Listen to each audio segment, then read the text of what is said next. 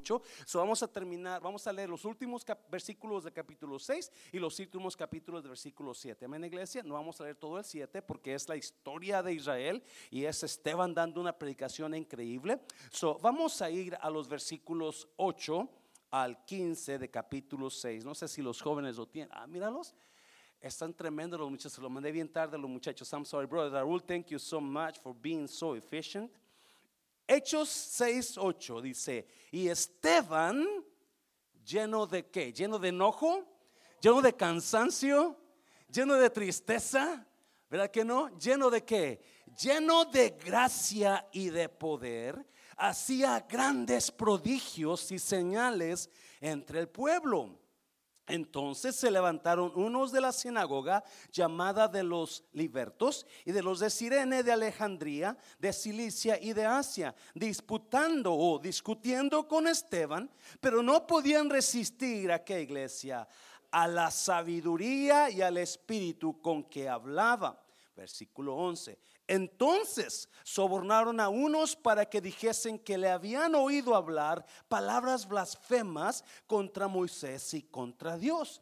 Y soliviantaron al pueblo, a los ancianos y a los escribas, y arremetiendo le arrebataron y le trajeron al concilio y pusieron testigos falsos que decían, este hombre no cesa de hablar palabras blasfemas contra este lugar santo y contra la ley pues le hemos oído decir que ese Jesús de Nazaret destruirá este lugar y cambiará las costumbres que nos dio Moisés. Entonces, todos los que estaban sentados en el concilio, al fijar los ojos en él, en él, vieron su rostro como el rostro de qué? Como el rostro de qué? Como el rostro de un ángel. Vamos a orar. Padre, bendigo tu palabra. Espíritu Santo, usted usa esta palabra, usted fluya en esta predica y Dios y hable a alguien que está aquí que la necesita en el nombre de Jesús. Y ustedes dicen, puede tomar su lugar. So, Esteban es, el, es, es, la estrella de esta noche, ¿verdad? Capítulo 6 y capítulo 7. Ah, la Biblia habla de este hombre Esteban. Realmente Esteban no se habla mucho la semana pasada introducimos, la hermana Oliva introdujo a Esteban. ¿Alguien se acuerda por qué lo introdujo? Porque había problemas en la iglesia, ¿se acuerda? ¿Problemas qué? Internos, se acuerdan de la prédica, ¿verdad? Donde el diablo no pudo destruir la iglesia, no pudo tumbar a, Pedro ni a Juan, sino que siempre los metía a la cárcel y los amenazaban. Pero aún así Pedro y Juan se mantuvieron firmes y como el diablo no pudo, no pudo usar las situaciones externas para tumbar la iglesia, entonces se mete en la iglesia y ahora comienza a haber problemas internos y quiere destruir la iglesia a través de los problemas entre el grupo de la iglesia. Si algo va a usar el diablo para querer destruir la iglesia, es los problemas internos. ¿Cuántos dicen amén? Si algo va a usar el diablo para destruir su matrimonio, es los problemas entre usted y su pareja entre la familia, las mismas personas y, se va a levantar una persona hablando mal de fulano, hablando mal del pastor, el pastor de los miembros y es un desastre. So eso quiso usar el diablo. Y en eso, en esos ah, problemas, los, los increíbles apóstoles, como tienen mucha sabiduría, saben cómo cómo atacar ese problema. Y lo que hacen, en lugar de comenzar a, porque los, los, los las viudas griegas, ¿se acuerdan? Se quejaban de que no les daban de comer suficiente a ellas como a las judías. Solo que hicieron Pedro y, Juan y los apóstoles, dijeron, ok, vamos a hacer una cosa, nosotros tenemos mucho en nuestras manos, so vamos a poner servidores, gracias, en otras palabras, diáconos, ¿verdad? Servidores a que se encarguen de darle su comida a las viudas ah, de una manera igual. Era un simple servicio. Era un simple servicio que iban a poner estas personas, pero ellos pusieron requisitos para que alguien pueda servir en las mesas, alguien pueda limpiar mesas. Esa persona tiene que estar lleno de qué? Del Espíritu Santo, dijeron. Y tiene que ser una persona como de buen testimonio. ¿Se acuerdan, iglesia? Decía el hermano Oliva, ah, tenemos reglamentos para que usted sirva aquí, pero la verdad los reglamentos que tenemos en nada se comparan con los de Hechos 6. Porque aquí ¿Usted quiere servir? ¿Qué necesita? Que sirva, que quiera servir, ¿verdad? Que venga a la iglesia y es todo. Antes teníamos, si usted quiere servir, tiene que pasar por las cuatro clases de discipulado. Estas son requeridas para liderazgos para líderes, pero ya no para servidores. O si usted quiere servir, puede servir en la iglesia y puede estar aquí sirviendo mientras usted sea fiel a la iglesia y llame al Señor y no ande en problemas. Amén, iglesia. So, entre esos, el primer persona que agarraron y que nos introduce la Biblia es a quién? A Esteban. Eran siete de ellos, pero la primera persona fue Esteban. Y vamos a mirar, le puse esta prédica inquebrantable. Inquebrantable. ¿Por qué? Porque la vida de este hombre es increíble. Muchas veces nosotros tenemos en alto a las personas que están aquí enfrente todo el tiempo, ¿verdad? Al pastor, a los músicos, a los cantantes, a los maestros. Pero no nos damos cuenta que muchas veces son las oraciones de esa persona ahí atrás la que está deteniendo y manteniendo la iglesia. O son las personas servidoras que siempre están limpiando. Son las personas que están siempre amando la iglesia y no están aquí y no viéndose guapos al frente de usted. sí, así Esteban. Esteban, increíble hombre, inquebrantable, porque este Esteban tiene la fama de ser la primera persona que sufrió por la iglesia, el primer mártir de la iglesia. Este es Esteban. Y, inquebrantable porque a pesar de que el ataque vino contra él tan fuerte, él no se dio por vencido. Inquebrantable significa alguien que no se quiebra. Alguien que no se rompe. Alguien que aunque venga el ataque, están firmes. Como esa palmera, esa palma, ese palma de coco que está alta y delgadita. Y viene el viento y la dobla. Y el viento la, hasta el otro, hasta el suelo la, la ladea, pero no, se vuelve a levantar otra vez. Y ese era Esteban. Y si usted vino en esta tarde quizás desanimado por alguna situación que lo está queriendo doblar, lo está queriendo romper, algo esperamos que algo de aquí le ayude en esta tarde. Amén, iglesia, dáselo fuerte al Señor. Dáselo. vamos a mirar cuatro características de Esteban o de personas inquebrantables y vamos a mirar cuatro frutos de las personas. So vamos a ir rápidamente. Número uno, número uno. ¿Cómo son las personas inquebrantables? Personas inquebrantables son personas llenas de fe. Personas inquebrantables son personas llenas de fe. Mira el versículo, capítulo 6, versículo 5. Agradó la propuesta a toda la multitud y eligieron a quien? A Esteban, varón lleno de fe. Ese hombre, si algo estaba lleno, era lleno de fe. Muchas veces miramos a personas que están llenas de enojo y usted la ve y lo puede ver en su cara, sí o no. Puede ver en su cara el enojo o llenas de tristeza que usted yo soy muy, a mí se me nota mucho lo que yo traigo en mi corazón. La gente puede leer mi cara y a veces me dicen, ¿está bien, pastor? ¿Por qué? Pues lo veo medio esto. No, es todo bien, pero muchas veces traemos cargando cosas interiores y automáticamente lo enseña nuestro rostro. Y los discípulos, el, el apóstol Lucas cuando escribe de Esteban, él dice una cosa de Esteban, él era un hombre lleno de fe. ¿Por qué era lleno de fe? Porque Esteban no se dejó vencer ante el ataque. Esteban no se, de, Esteban no se acobardó cuando lo atacaron, porque usted sigue leyendo, va a mirar el ataque contra este hombre. No se acobardó, sino que estuvo, sí, la fe no significa la ausencia de problemas, sino que la fe significa que no le damos a los problemas la oportunidad que se meta en nosotros. ¿Me está oyendo? Si los problemas van a estar a su alrededor, la situación adversa lo va a seguir. Donde quiera que usted vaya va a tener adversidad. Pero cuando una persona se llena de fe, usted va a poder atacar esos problemas. Si fe no es falta de, de, miedo, no es falta de miedo. No, no. Fe es, aunque tenga miedo, usted sigue caminando, logrando lo que quiere alcanzar. Y eso es lo que mucha gente tenemos, no tenemos la fe, porque en cuanto viene la adversidad queremos darnos por vencido. Ah, cuando viene el ataque queremos darnos por vencido. Yo soy así a veces, yo oh, yo me batallo mucho con seguir adelante, o más bien no seguir adelante, pero me lleno de temor, oh my God, ¿qué va a pasar? Y ahora esto y ahora lo otro, pero aún así sigo caminando porque la fe no es la falta de valentía, sino la fe es que aún en medio del temor usted sigue caminando directo. Dáselo fuerte al Señor. si usted tiene temor en esta noche por algo, no se dé por vencido. No, sigue caminando, siga logrando lo que quiere lograr. Y ese era Esteban. Esteban no se dejaba vencer, no se dejaba caer. Por eso le puse inquebrantable. Era un hombre lleno de fe.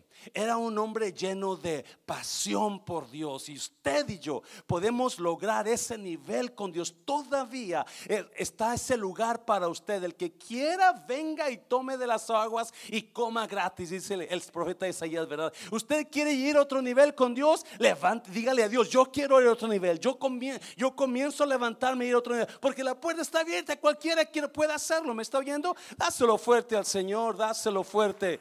Número uno, Esteban era un hombre lleno de fe. La fe no es la ausencia de problemas, sino que la fe es que no dejamos que los problemas vengan y se metan en nuestro corazón, sino seguimos caminando. Sí, el miedo es lo opuesto de la fe, muchos dicen. El miedo es lo opuesto de la fe cuando Jesús pasó caminando por el agua y los discípulos estaban espantados en una barca, en una tormenta, ¿alguien se acuerda? A medianoche en el mar.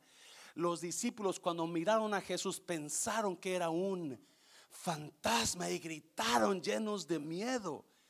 Pero un hombre, Jesús, ah, Pedro, Pedro, perdón, le dijo a Jesús, porque Jesús le dijo, no teman, soy yo. Y Pedro le dice a Jesús, hey, si eres tú, entonces di que yo ordena que yo vaya caminando a ti sobre las aguas. ¿Me está oyendo? Y Jesús dijo, Pedro, ven. ¿Y qué hace Pedro? Pedro se baja de la barca en ese tormentón. Yo no sé si usted ha estado, en la noche en el mar.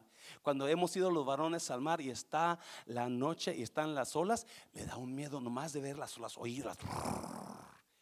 En el día se ve bonito porque uno está bañándose y está jugando con ellas, pero en la noche es diferente.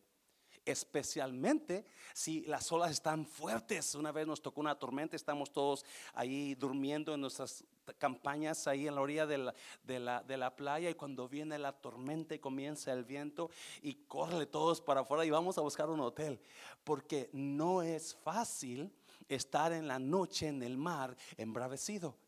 Y todos los discípulos, once discípulos, estaban llenos de miedo, menos uno. Sí, porque el miedo es un mentiroso, es un ladrón. El miedo es un ladrón.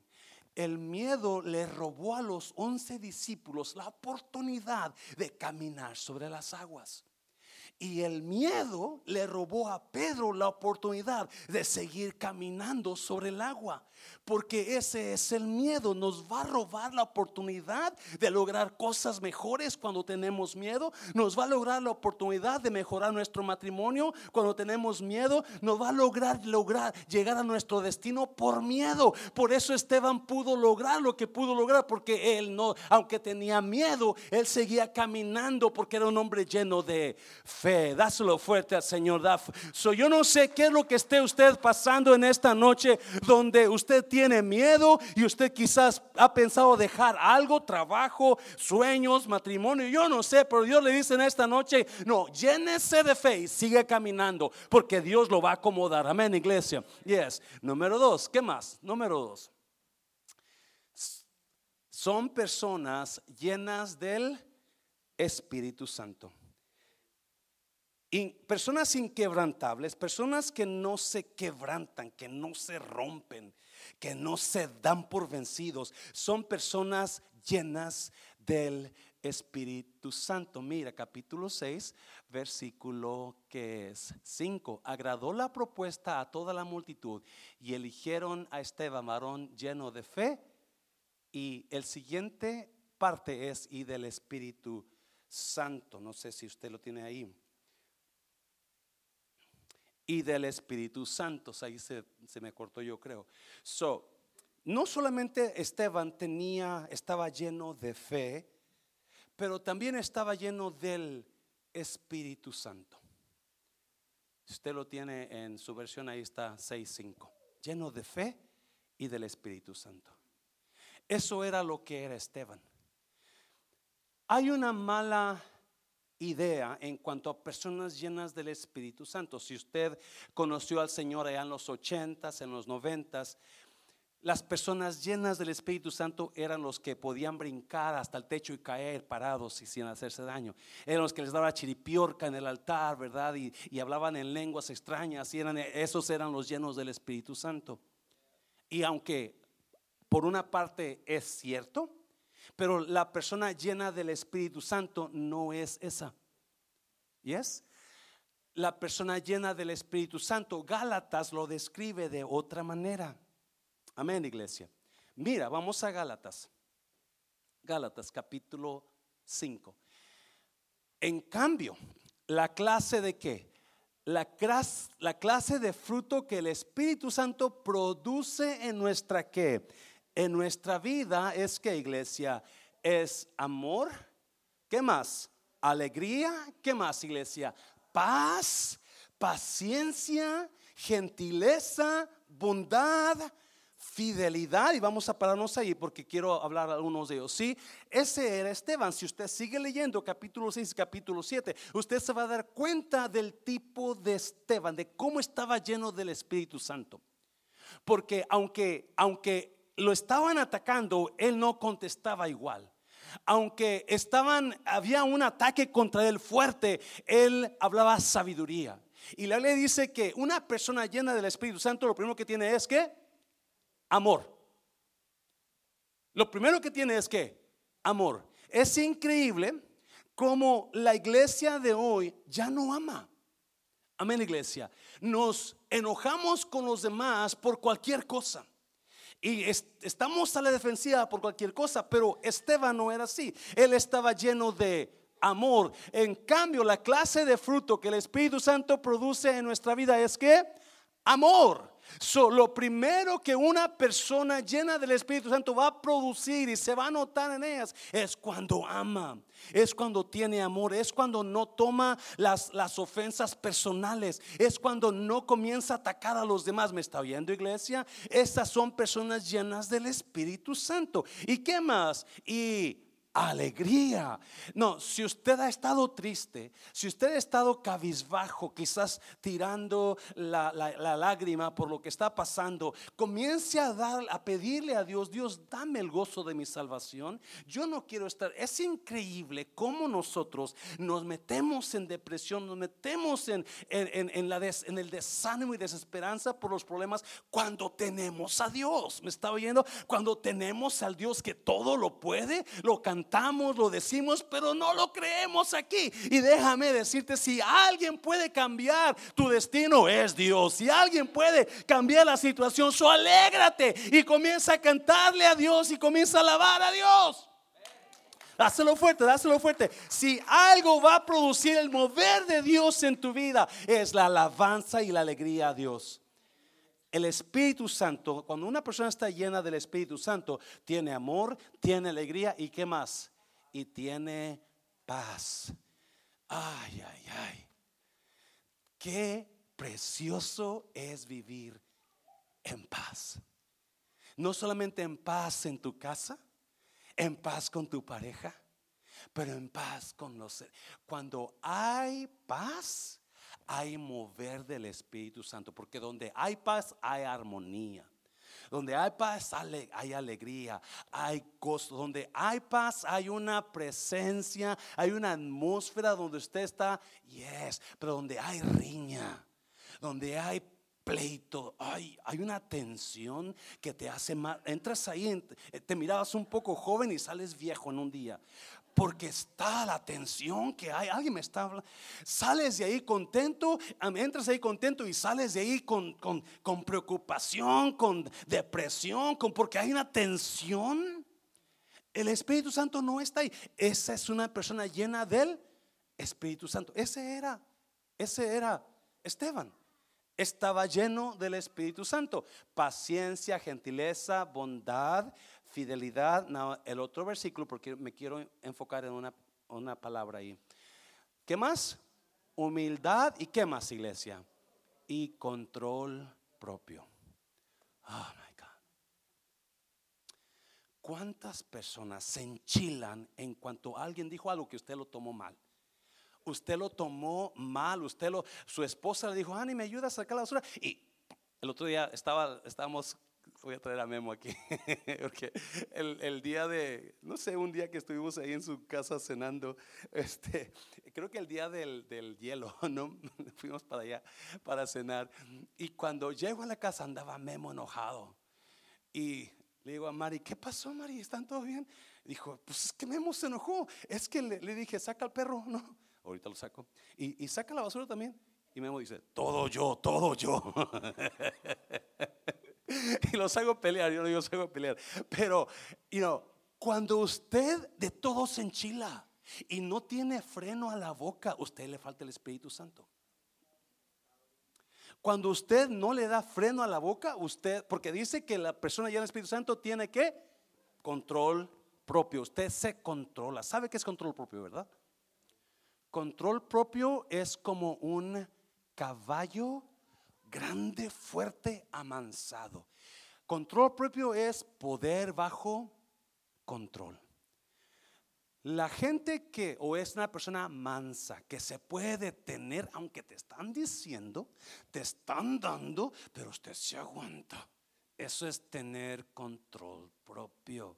Usted quiere decirle sus tres, cuatro verdades a la persona, porque, ay, y esas personitas que dicen, es que mamá me dijo que yo tenía que decir lo que sintiera.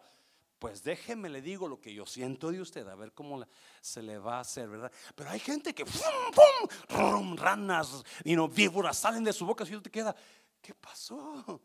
¿Cómo está eso? No, no, usted puede. Y si no tiene control propio, dígale a Dios, Dios, yo necesito de tu Espíritu Santo porque yo necesito controlar este enojo que traigo con esta persona. Dáselo fuerte al Señor, dáselo fuerte. Número tres, o inquebrantable, son personas que están llenas de fe, llenas del Espíritu Santo. ¿Y qué más? ¿Qué más? Son personas llenas de gracia y poder. Me encanta eso, me encanta. Son personas llenas de gracia y poder. Déjame hablarte del poder primero y vamos a hablar de la gracia. Poder en una persona es la unción del Espíritu Santo. Poder en una persona es cuando esa persona ha pasado tiempo con Cristo, en ayuno, en oración, en lectura. Usted está conectado con Cristo. Y cuando usted pasa tiempo con Dios, usted va a recibir algo que se llama ¿qué? Unción. Y cuando hay unción, usted va a recibir poder. Si usted ora por alguien y usted tiene el poder de sanar, esa persona va a sanar. Si usted ora por alguien y usted y esa persona tiene malos espíritus, esos espíritus van a huir. ¿Me está viendo? Porque la unción de Dios está sobre usted. So Esteban, si usted lee el versículo, vamos a ponerlo ahí, por favor. Pone el versículo, por favor. Y Esteban, lleno de gracia y de poder, hacía que grandes prodigios y señales entre el pueblo. So, el poder que tenía Esteban está disponible para usted, si usted quiere hacerlo. Si usted quiere llegar a ese nivel, cualquier persona. Esteban no era un apóstol, Esteban era un cualquiera. Pero imagínese lo que puede hacer Dios con alguien que no está aquí todo el tiempo enfrente. Su poder es unción de Dios para que Dios haga milagros y prodigios a través de esa persona. Pero me quiero enfocar en gracia. Esteban estaba lleno de gracia. ¿Qué es gracia? Alguien dijo por ahí que es amor que no merecemos. La gracia es lo que Dios hizo con nosotros cuando murió en la cruz. Por gracia sois salvos por medio de la fe. So que es gracia. Gracia es vivir libre de pecado. Se lo voy a repetir. Gracia es vivir libre de pecado, no vivir con la conciencia sucia, no vivir con ese, ese, ese pecado que hice hace y no ese tiempo, ese pecado que me está dando y dando. No, no, cuando usted es perdonado por Dios, eso usted fue lleno de gracia, la gracia vino y tomó control de usted y borró ese pecado. Y automáticamente usted ya no vive en pecado, ya ese pecado que usted cometió Dios lo borró. ¿Me está oyendo? Dios lo perdonó. ya no hay. Y Esteban estaba lleno de gracia. Sabía el perdón de Dios. Mira, vete a Romanos. Vete a Romanos para que lo lean rápido. Así el pecado, mire, no tendrá que dominio sobre ustedes porque ya no están bajo que la ley, sino que bajo la gracia escuche bien por favor, cuando una persona no ha conocido al Señor, no le ha dicho a Jesús, Jesús, te entrego mi vida, aquí está mi vida, te acepto como mi Señor. Usted, si usted nunca ha hecho eso, usted está bajo pecado. Sus pecados lo está cargando en el lomo. Sus pecados los está cargando la conciencia y usted no es feliz realmente porque usted está cargando pecado. ¿Me está oyendo? Y está pecando todavía porque la gracia te ayuda a entender que ya no vives en pecado. So, la gracia te va a empujar a que salgas del pecado y te va a entrar a y te va a empujar a que entres en el amor de Dios. ¿Alguien me está oyendo? So, la gracia es vivir sin conciencia negra. La gracia es lo que uno recibe cuando fuimos salvos y perdonados. Eso, y yo no sé usted, no hay sentimiento más precioso que saber que ya no tengo el pecado que yo cometí, que ese pecado se borró. Dios lo borró, porque así es, así es. Dios lo borró y ya, aunque la gente te lo va a querer recordar, la gente te va a apuntar, la gente te va a decir, no, pues el pastor quiso aquello, no, que el hermano quiso aquello. Bueno, toda la gente podrá decir lo que quieran, pero Dios dice que una vez que usted recibe a Jesús como su Salvador, el borra todo pecado de su vida. Dáselo fuerte, Señor, dáselo fuerte. So, la gracia es eso, pero hay otra manera de que yo miro la gracia en Esteban. Vete a Mateo, capítulo 10, creo.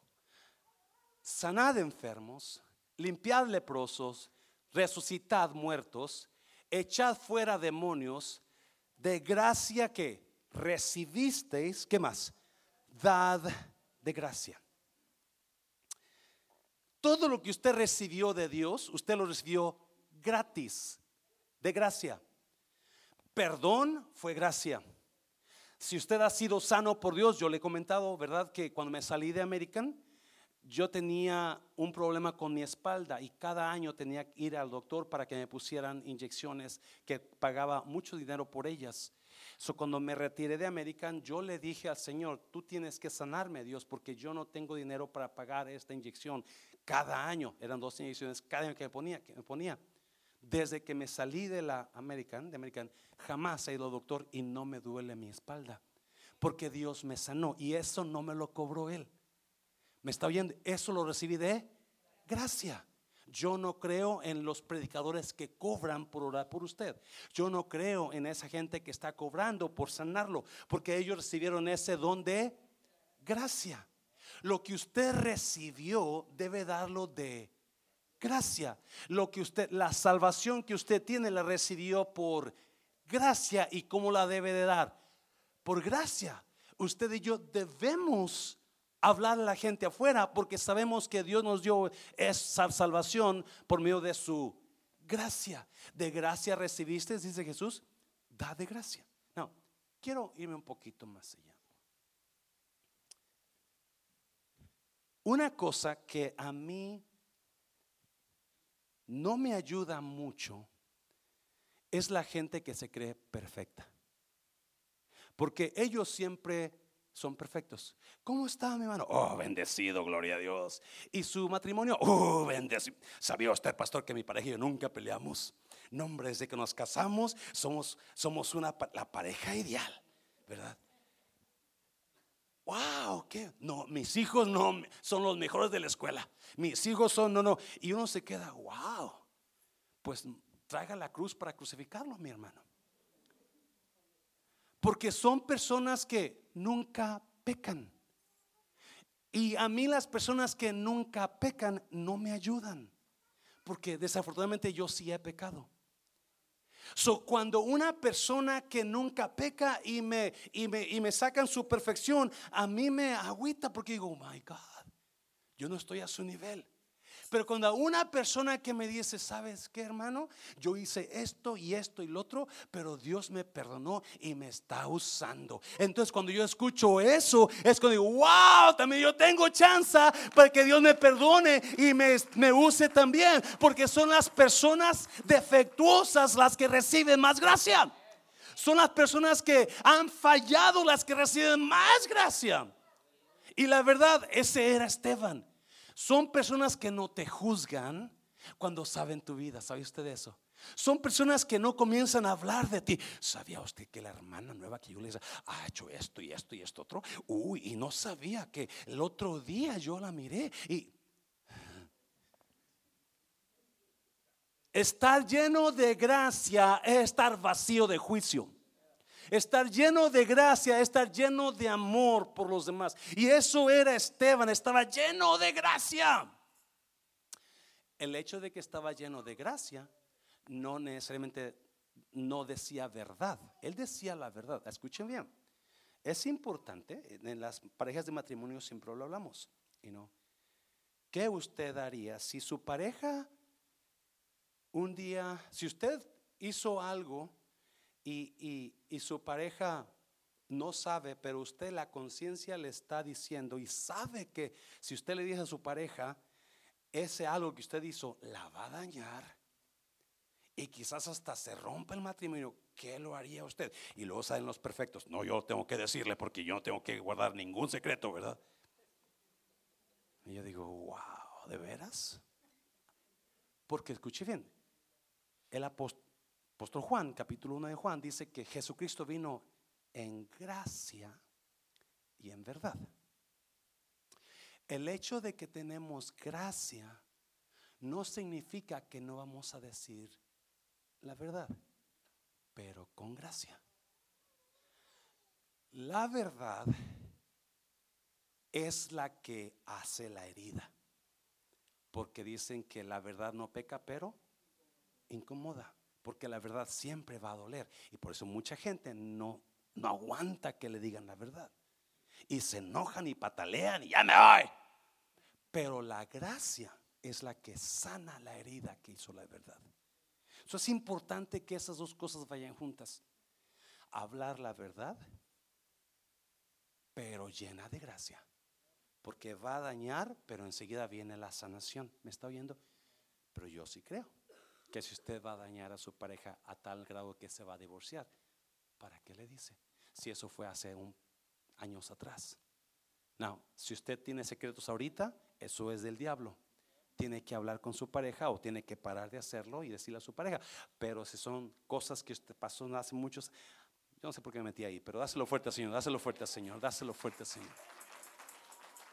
So, me quedo sorprendido cuánta gente Escuche bien, como pastor, a veces llegan personas y me cuentan cosas de su vida, familiar, fulano, amigo, la, la, la, ¿verdad? En, en, en you know, en, ¿cómo se dice la palabra que se me fue de la mente? En confianza, hay otra palabra, en privacidad, ¿no? me dicen, pastor, mire, esto está pasando, la, la, y de rep, y yo conozco quizás algo de alguien, know, como conozco al hermano Jorge, ¿verdad? No es cierto, no es cierto. Y a veces me doy cuenta que esas personas que hicieron esa cosa fea son las primeras en apuntar el dedo a otras personas que hicieron mucho menos que ellas. Y digo, wow, alguien me está oyendo, iglesia. Son personas que levantan la mano y apuntan a personas que quizás hicieron mucho menos que ellas, pero yo digo, what the heck? OMG. Necesitas buscar la gracia de Dios. Dáselo fuerte al Señor, dáselo fuerte. Número cuatro, número cuatro. Personas inquebrantables son personas llenas de sabiduría. Personas inquebrantables son personas llenas de... Mira el versículo, capítulo 6, versículo que es el 9. Entonces se levantaron unos de la sinagoga llamada de los libertos y de los de Sirene de Alejandría, de Cilicia y de Asia, disputando con Esteban. No, note esto. Lo trajeron al concilio porque no soportaban lo que Esteban hablaba.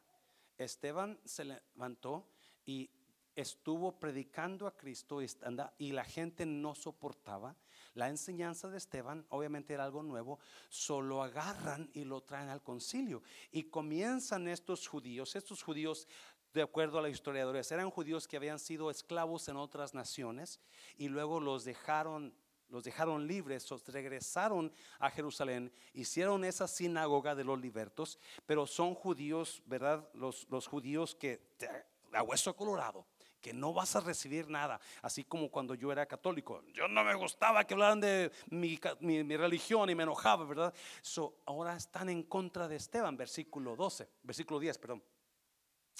Pero no podían resistir, mira, a la sabiduría y al espíritu con que hablaba. no se me estaba lleno de fe, Esteban. No se me estaba lleno del espíritu, ah, lleno de gracia. Pero había, ese hombre tenía un espíritu de sabiduría. Si por ahí dicen, se lo he dicho antes, que hay personas con las que, con las que desperdicias una tarde, pero hay personas en las que inviertes una tarde. Todo depende con cuáles personas te juntes. Todo depende con qué tipo de personas usted esté haciendo sus... Mira el, proverbio, antes de, de seguir adelante. Proverbio, si lo puedes poner ahí. Quien se junta con sabios, sabio se vuelve. Quien se junta con necios y mucha gente son personas preciosas pero usted está influenciado por gente necia que lo van a llevar a terminar mal. Las malas compañías corrompen las buenas o en el dicho mexicano, el que con lobos anda, aviar se enseña. Y Esteban, la Biblia dice que estaba lleno de sabiduría, tanto que no podían con la sabiduría con la que él hablaba, no podían, no podían hacer nada contra él. Acuérdese, ahorita vamos a mirar los, los frutos de esas personas, ¿ok? Pero cuando Dios está con usted, las puertas que Dios le abre, nadie se las va a poder cerrar. La bendición que Dios le dé, nadie se la va a poder quitar. La unción que Dios te dé, nadie la va a poder reclamar. Una vez una persona en mi oficina me dijo estas palabras, enojada la persona conmigo por cosas que él quería hacer y yo no le daba oportunidad. Me dijo, yo puedo hacer que la iglesia se vuelva en contra de usted. Yo me quedé en what? Pero nunca, y, sí le dije, allá tú y Dios, ¿verdad? Allá usted y Dios, hermano. Porque son personas que van a querer lo que tú tienes y cuando no lo consiguen a la buena, lo van a tratar de conseguir a la... ¿Qué es lo que hicieron? Mira, versículo, versículo, uh, capítulo 6, versículo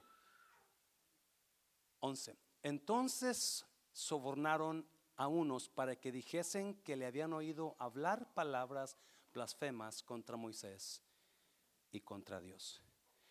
La única manera de tumbar a una persona íntegra con Dios es a través de chismes. Es a través de cosas hablando de alguien. Y si usted quiere tumbar a alguien o hacerle daño a alguien, agarre calumnias y comience a hablar de esa persona, que es lo que usualmente hacen las personas. Y no cuando tienen enojo, tienen celos, o tienen, siempre van a levantar calumnias. Y es lo que hicieron. Lo que hicieron con Daniel, ¿se acuerda? Cuando Daniel estaba siendo elevado por el rey y lo puso como, como, uh, como jefe de, de, 60 ah, ah, líderes del reino de, de Persia, creo era, y él era el tercero, había tres encargados de todo el reino de Persia y Daniel era uno. Y como él era un hombre lleno de fe, a los enemigos de Daniel le dijeron al rey, rey, señor rey, queremos que usted haga algo. Queremos que la gente de aquí en adelante a nadie ore más que a usted. Por 30 días que no le pidan a ningún Dios, no le pidan más que usted, Señor Rey. Ellos queriendo quedar bien con Dios, pero también tratando de llevar a Daniel en problemas. Y el rey dio el edicto. ¿Y qué hizo Daniel? En cuanto dio el edicto el rey, lo primero que supo Daniel era eso, porque era el grande. Dice la Biblia que se fue y oró en su aposento. Oraba tres veces al día como siempre. Porque aunque el edicto era que no oraran a ningún Dios, Daniel no iba a dejarse quebrantar por la situación adversa. Si a mí me enseña esto de Esteban, un hombre totalmente íntegro, porque escuche bien y quizás se oye mal que lo diga así. La iglesia está llena de personas que decimos integridad, pero en cuanto hacemos algo que nos conviene a nosotros, ah, nos, nos olvidamos de la integridad. Cuando a mí me conviene o cuando no me conviene, entonces no voy a... No, no. A Daniel no le convenía que lo agarraran orando, pero él siguió orando. Esteban no le convenía que lo atacaran porque lo apedrearon. Él podía haber dicho, ¿saben qué? Ustedes tienen razón, así la dejamos. Pero no lo hizo. No lo hizo, sino que él siguió defendiendo la fe en Cristo, no se quebrantó, no se dio por vencido, aunque venía el ataque contra él. Venían estos hombres para querer matarlo, la intención no era buena, la intención era destruirlo. Y el enemigo se ha levantado contra algunos de ustedes para destruirlo. Y lo que está usando es problemas en su vida. Es situaciones adversas. Porque el juego del enemigo es igual. Quebrantarlo a usted, doblarlo, que, que se olvide de lo que está haciendo, que se olvide de su pareja, que se olvide de la fe y usted deje a Cristo. ¿Me está oyendo? Pero en esta noche usted se va a ir y va a decir, yo no me voy a quebrantar, yo voy a pelear en el nombre de Jesús. Dáselo fuerte, Señor, dáselo fuerte. So, cuatro características de una persona inquebrantable. Número uno, son personas llenas de fe, son personas llenas del Espíritu Santo, son personas llenas de gracia y son personas llenas de sabiduría y de poder. Enseguida vamos a terminar capítulo 7, pero vamos a mirar los frutos de estas personas, vamos a mirar las señales de esas personas. Número uno, Número uno, a ver si lo tienes ahí. Cuentan con la aprobación. Estas personas inquebrantables, agarradas de Dios, siempre Dios te va a aprobar. Siempre Dios te va a respaldar. Personas que son íntegras con Dios, personas que aman a Dios. Me decía una persona esta, esta tarde, ya sé el secreto para quedar bien con Dios, es enamorarme de Él. Y esa es la verdad por amor a Dios, Dios va a bendecir su vida. Cuando usted se enamora de Dios, cuando usted dice, yo voy a buscar a Dios, yo voy a ser, no importa. Hay gente que se buscan a Dios mientras la cosa está bien, pero la cosa está mal, ya, ya no vienen a la iglesia. Mientras la las relaciones están bien con mi pareja, ahí estoy en la iglesia, pero nomás hay problemas y me voy. Mientras you las finanzas están bien, ahí estoy en la iglesia, pero no hay buenas finanzas, me voy. Pero no, no, usted enamórese de Dios. No importa si la finanza está buena o si la relación está buena o está mala. Usted agárrese a Dios porque usted va a contar con la aprobación de Dios. Dáselo fuerte al Señor, dáselo fuerte. Mira el versículo 6.15, 6.15. Entonces, ¿cuántos? Todos los que estaban sentados en el concilio, al fijar los ojos en él, vieron su rostro, ¿cómo lo vieron? Como el rostro de un ángel. ¿Me está oyendo, iglesia? Si todos los del concilio lo estaban acusando como un mentiroso, lo estaban acusando como un difamador, como un, un hombre perverso, es lo que estaban haciendo. Pero cuando comienzan y voltean a verlo, la Biblia enseña que todos miraron una diferente figura, un diferente Esteban, lleno de luz. Yo no sé cómo se ven los ángeles, no he visto ángeles, desafortunadamente yo no soy tan espiritual así como para haber visto ángeles, pero quizás estaban brillantes porque la Biblia me dice que cuando Moisés bajó del monte de estar con Dios por 40 días y 40 noches y bajó del monte, su rostro estaba como brillante, tanto que la gente no lo podía ver, le pusieron una toalla encima de su cara para que no los dañara la luz. Y eso era lo que miraron Esteban. So, Dios se fijó en lo que estaba pasando Esteban y enseguida mandó su presencia para cambiarle el rostro de manera que todos se quedaron asombrados de la diferencia que estaba teniendo Esteban, el radiar, la luz, la gloria. Y déjame decirte, iglesia, yo he visto, quizás no he visto ángeles, pero he visto personas que cuando los veo me brindan paz a mí. Cuando los hablo con ellos me traen paz, me traen, ah, me, me animan, me emocionan. Y yo digo, es como un ángel que vino a mi vida y me dio esa palabra. El simple hecho de verlo y platicar y saludarlo, sentimos la presencia de Dios. Me está oyendo iglesia porque son personas que pasan tiempo con Dios. Dáselo fuerte al Señor, dáselo fuerte. Mientras otros los desaprobaban, Dios lo aprobaba. Y no importa cuánto, cuánto cuánta gente te desapruebe, mientras Dios te apruebe, usted asegúrese que Dios lo aprueba, aunque lo demás lo desaprueba. ¿Me está oyendo? Número dos, ¿qué más? Ven cosas que otros no pueden ver. Ven cosas que otros, mira, capítulo 7 de, Hechos. Ah, mire Esteban, acuérdese, el hecho de que Esteban hablaba sabiduría o gracia, no significaba que no hablara la verdad. Mira lo que les dice a la gente que no creyeron en Jesús. Duros de cerviz e incircuncisos de corazón y de oídos. Vosotros resistís siempre a quién? Al Espíritu Santo como vuestros padres, así también vosotros. Esteban está hablando de Cristo, capítulo 7 es un sermón de Esteban y cuando va a terminar Esteban le dice, ustedes no quieren aceptar lo que el Espíritu Santo está hablando de Jesucristo. Ustedes están igual que los padres de ustedes. Toda persona, escucha bien, toda persona que se niega a buscar a Dios están siendo duros de servicio, están negando al Espíritu Santo, están cerrando oídos. ¿Alguien me está oyendo? Esa es la verdad. Gente que no busca de Dios, gente que lo invitas a la iglesia y saben, pero no, no quieren venir, están resistiéndose al Espíritu Santo. Versículo 52. ¿A cuál de los profetas no persiguieron vuestros padres y mataron a los que anunciaron de antemano la venida del justo, de quien vosotros ahora habéis sido entregadores y matadores? Lo está diciendo, ustedes mataron a Jesús, versículo 53. Vosotros que recibisteis la ley por disposición de ángeles y no la guardasteis, 54, oyendo estas cosas, ¿qué hacían? Se enfurecían en sus corazones y crujían los dientes contra él. Estaban enojados, versículo 55. Pero Esteban, no, mire, lleno otra vez del Espíritu Santo, puestos los ojos en el cielo. ¿Qué, qué pasó? Vio la gloria de Dios y a Jesús que estaba a la diestra de Dios. 56. Y dijo, he aquí, veo los cielos abiertos y al Hijo del Hombre que está a la diestra de Dios. Ah, me encanta esto. Personas inquebrantables, personas que están agarradas de Dios, siempre van a ver lo que los demás no pueden ver.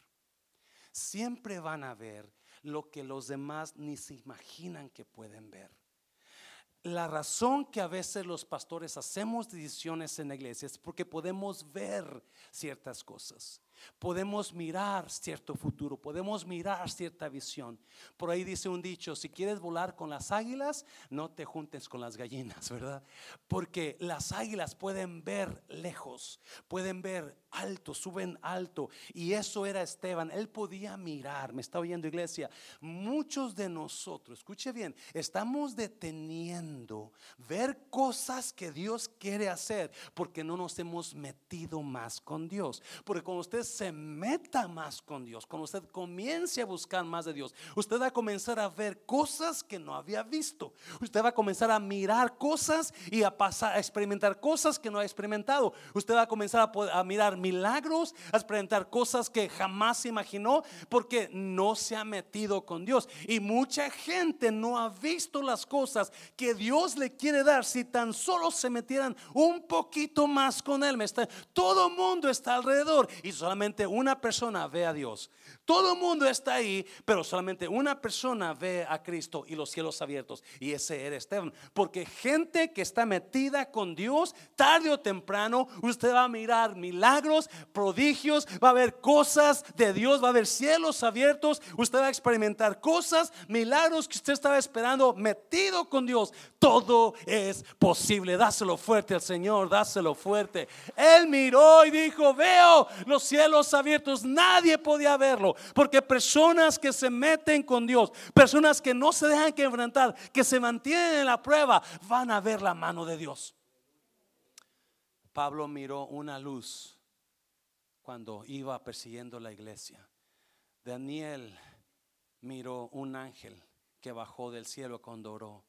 Jacob miró una escalera donde subían ángeles y bajaban cuando iba huyendo de, su hermano Esaú. Porque gente que está metida con Dios van a mirar cosas. Lo reto a usted a que diga, no, yo este año me voy a meter más con Dios porque yo voy a ver cosas que no he visto. ¿Alguien me está viendo? En Corintios Pablo dice, cosas que ojo no vio, ni oído yo, ni han subido en corazón de hombres son las que Dios tiene preparadas. ¿Para quién? Le aman. Solamente son personas que van a ver. Usted quiere ver cosas de Dios, métase más con Dios. Dáselo fuerte, Señor, dáselo fuerte. Número tres. ¿Qué más? Soportan cosas que otros no pueden soportar.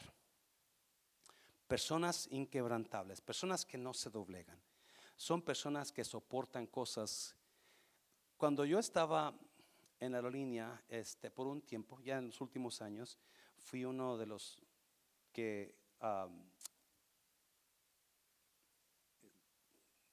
me sentaba en la mesa para decidir quién ah, íbamos a agarrar para empleados. Se me olvida la palabra. Reclutador, gracias hermana.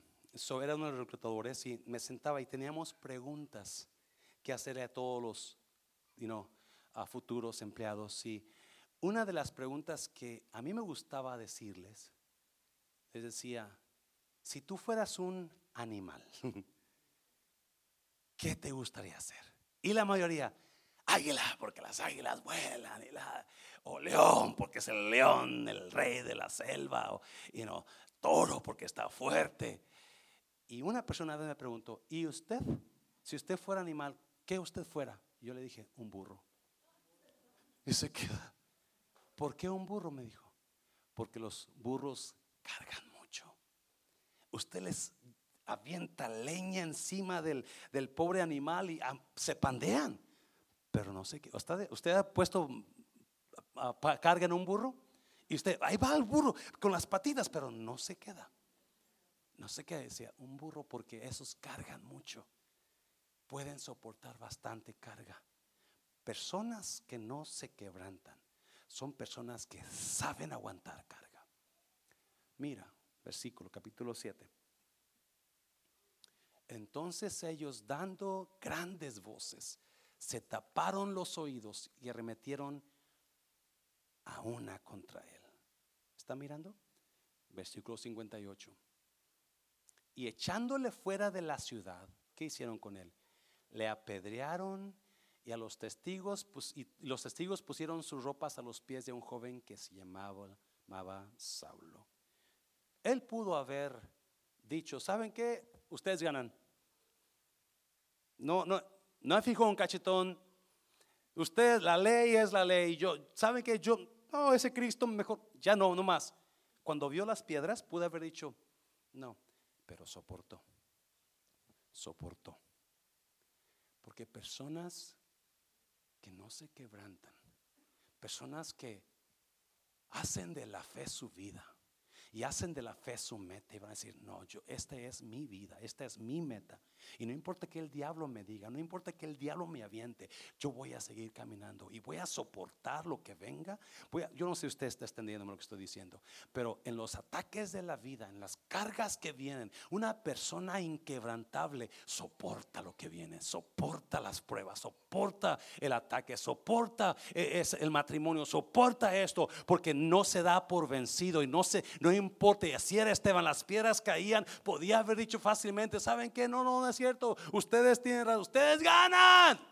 Pero no, porque dijo, yo voy a soportar, así como Cristo, por amor. Es más, la siguiente, número cuatro, ya termino con esto. Aman como otros no pueden amar. Personas inquebrantables no solamente soportan lo que otros no pueden. Hay tanta gente que se da por vencida. Es tan fácil darte por vencido. Es tan fácil decir a la goma con el matrimonio. Yo, ahí, vete, agarra tu camino. Ahora me voy, no me lo de. ya me voy. Es fácil irte de la mano de Dios. Es fácil dejar todo. Pero personas incrementables no, no lo hacen.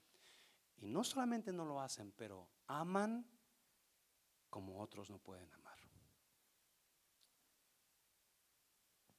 hablando del Día del Amor ayer, you hay, hay personas que necesitamos una dosis de amor mejor, una dosis de amor más, ese amor que se está cayendo, se está saliendo. Y Dios en esta noche quiere que usted se vaya con un poquito más de amor por su pareja, un poquito más de amor por esa persona que usted no soporta, un poquito más de amor por esas, esas yo no sé por qué, ¿verdad? Pero mira el versículo, mira el versículo y apedreaban a Esteban mientras él invocaba y decía, Señor Jesús, recíbeme porque soportan. Podía haber dicho, hey, hasta aquí, aquí, no, paz, paz, paz, me doy, me doy. ¿Verdad? Que sí, pudo haber dicho eso. Pero no, él no iba a darse por vencido porque no se quebrantaba. Y así como Jesús le dijo al Padre, Padre, en tus manos se comiendo mi espíritu, así Esteban, Señor Jesús, recibe mi espíritu. Personas inquebrantables dan su vida por lo que ellos creen. No, no, se, no huyen, no huyen. No importa que le esté yendo, no huyen. Versículo 60. Y puesto de rodillas, clamó a gran voz, Señor, que les dijo, no les tomes en cuenta este habiendo dicho esto, durmió, murió. Imagínate, en lugar de decir, Padre, que les caiga un rayo, que los atropelle un tren, los remuele bien y los deje como miel. Pero no. Lo que habló fue perdón, fue amor. Y no, quizás usted está, oh, no soporta algo en su pareja, o no soporta a alguien, yo no sé qué está pasando usted, que se quiere quebrantar, se quiere tirar todo, quiere dejarlo todo. En esta tarde Dios le dice, no se quebrante, no se rompa, sea como Esteban de pie. Véngase al altar, véngase al altar.